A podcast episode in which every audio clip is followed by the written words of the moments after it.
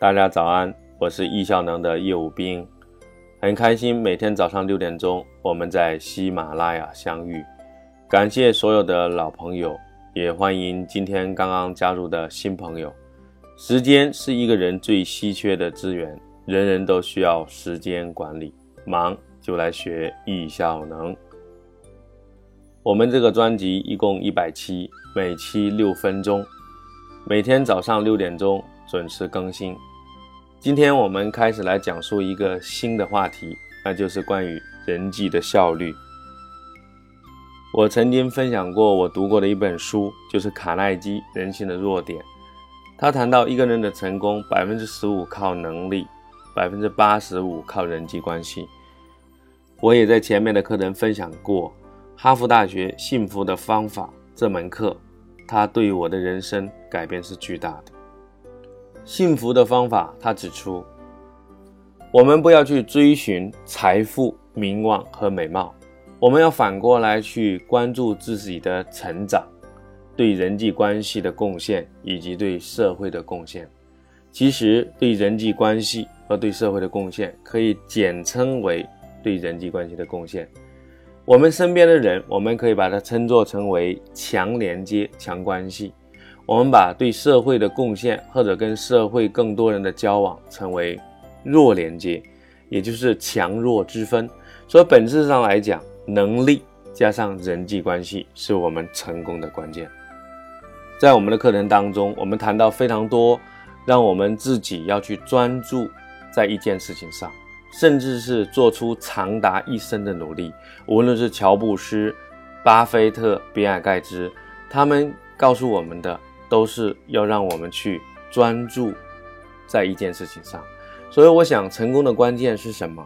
就是找到自己一生志趣的所在，然后把它发展成为自己的优势，然后能够奉献给全社会。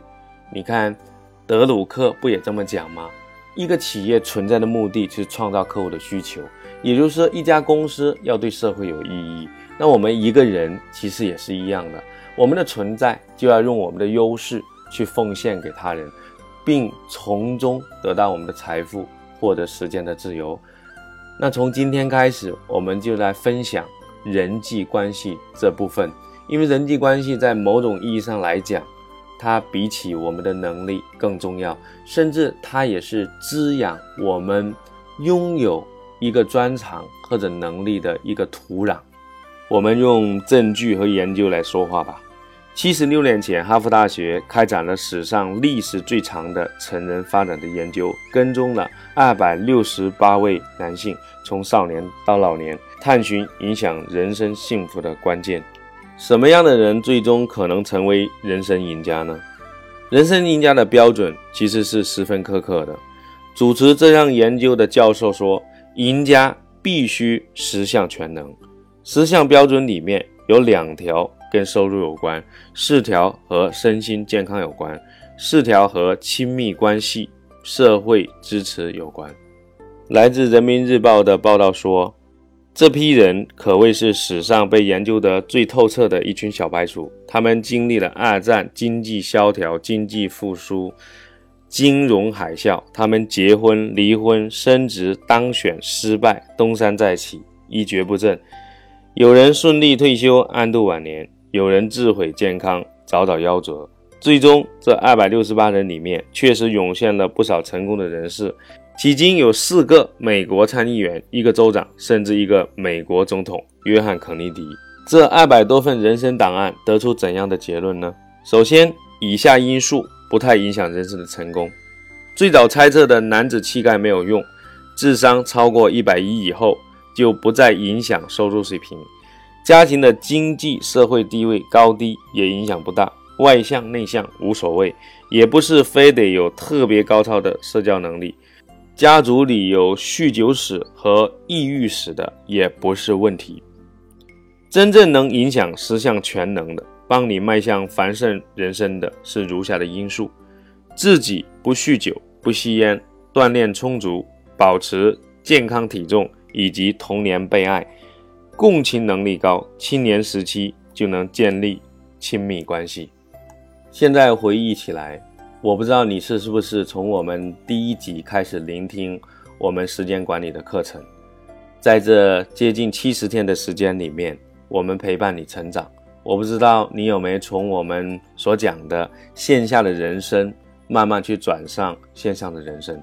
其实我们刚才所谈到了哈佛大学的整个的研究，就是和易效能所推崇的线上的人生是非常非常一致的。线下的人生就是由坏习惯组成，线上的人生就是由好习惯组成。你愿意开始吗？你开始了吗？如果你是老朋友，我相信你有非常多的收获，请你留言写在评论当中。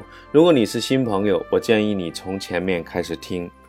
线下的人生其实就是工作效率低下，没有时间去健身，也没有时间去维系良好的。